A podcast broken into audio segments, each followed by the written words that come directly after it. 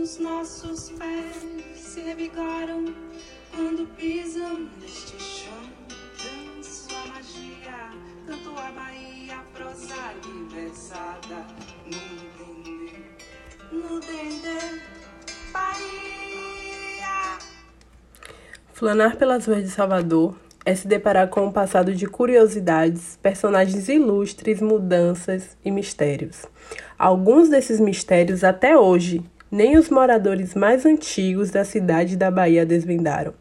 Quando no início eu usei o termo francês flanar, que significa aquele que caminha ou observa, quis destacar o soteropolitano, que busca no espaço urbano de Salvador uma forma de enxergar os fatos narrados nos contos de Jorge Amado, ou nas histórias que os mais antigos contam da cidade.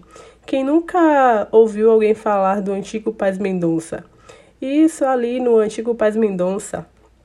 Calma, que o podcast de hoje não é sobre isso. Até porque você ainda não deve ter escutado falar do Henri Lepante.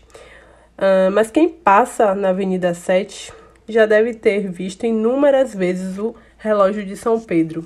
Mas o que ninguém sabe ainda é que esse mesmo relógio não se chama relógio de São Pedro, e sim Henri Lepante.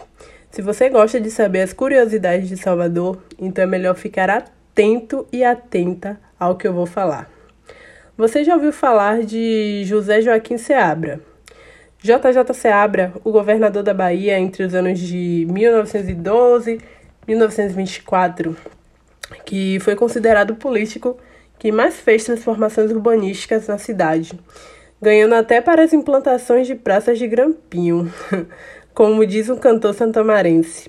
Voltando a falar de Seabra, ele foi assim considerado por causa do seu plano de modernizar a capital baiana, movimento que já se instaurava em algumas cidades brasileiras, Rio, São Paulo, no intuito de se afastar do passado colonial e se aproximar dela, a cidade de Paris.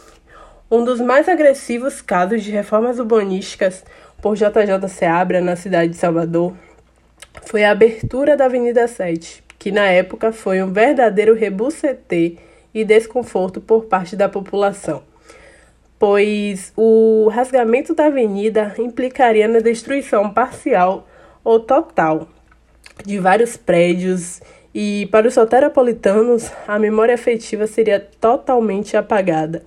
Logo nós, que participamos de mais de 70% da história do Brasil, mas o que mais chocaria a população era a derrubada de uma das centenas de igrejas da cidade, a Igreja Matriz de São Pedro. Talvez isso justifique as chuvas repentinas em dias ensolarados na cidade.